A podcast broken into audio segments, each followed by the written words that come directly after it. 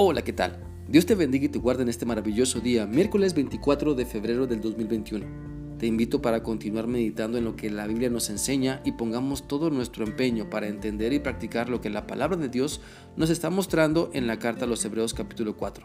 De los versículos 10 al 11 es donde vamos a leer y esta porción de la palabra dice así. En ese día el pueblo de Dios descansará por fin de su trabajo, así como Dios descansó del suyo. Por eso hagamos todo lo posible por obedecer a Dios para que en ese día recibamos su descanso. No sigamos el ejemplo de los que no creyeron la buena noticia. Dios nos está mostrando la bendición de obedecerle y las consecuencias de la rebeldía.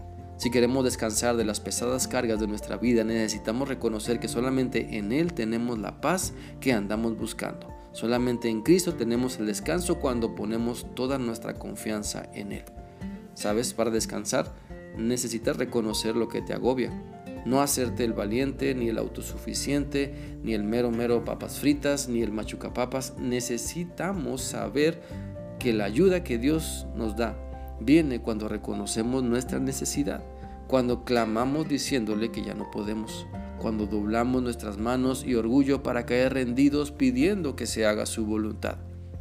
La Biblia nos enseña que Dios usó el desierto como método de enseñanza para un pueblo rebelde.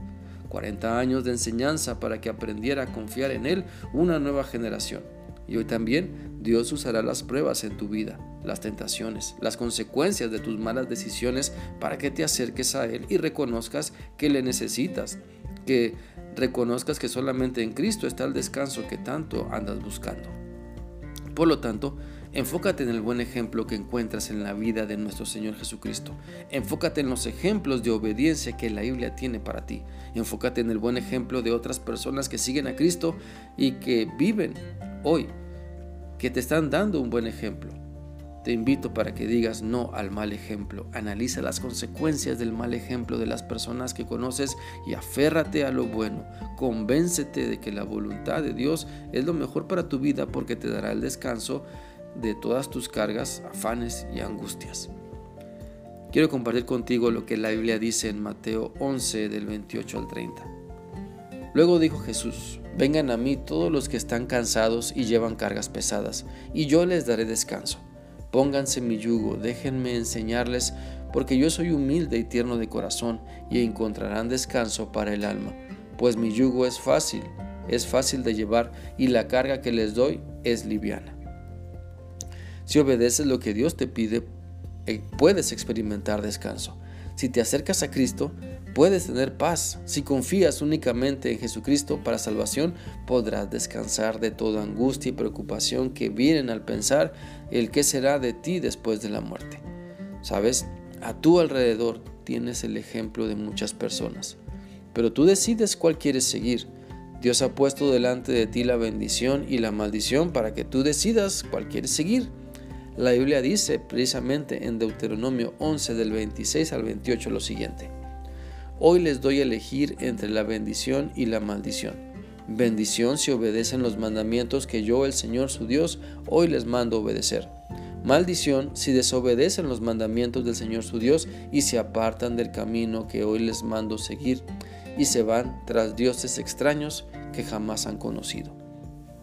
Cada uno de nosotros decide si quiere obedecer y recibir las promesas de Dios o si quiere rebelarse en contra de Dios y lo que sabemos de Él y entonces vivir las consecuencias de esa decisión. Yo te animo para que seas sabio y prudente y sigas el buen ejemplo. Mira, un buen ejemplo lo encontramos en la Biblia en Josué 24 del 14 al 15 que dice lo siguiente. Luego Josué, Josué añadió, añadió, perdón, respeten a Dios, obedézcanlo y sean fieles y sinceros con Él. Desháganse de los dioses de sus antepasados en que adoraban ellos en Mesopotamia y obedezcan solo a Dios.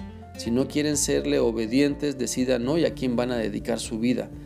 Tendrán que elegir entre los dioses a quienes sus antepasados adoraron en Mesopotamia y los dioses de los amorreos en cuyo territorio ustedes viven ahora. Pero mi familia y yo hemos decidido dedicar nuestra vida a nuestro Dios. Este es un buen ejemplo de fidelidad, de firmeza ante Dios. Así que te animo a que seas fiel, valiente, constante en obedecer a Dios.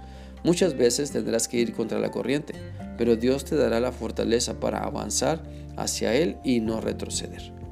Espero que esta reflexión sea de utilidad para ti y que estés plenamente convencido de que Dios tiene lo mejor para tu vida cuando le sigues en obediencia. Que sigas teniendo un bendecido día. Dios te guarda. Hasta mañana.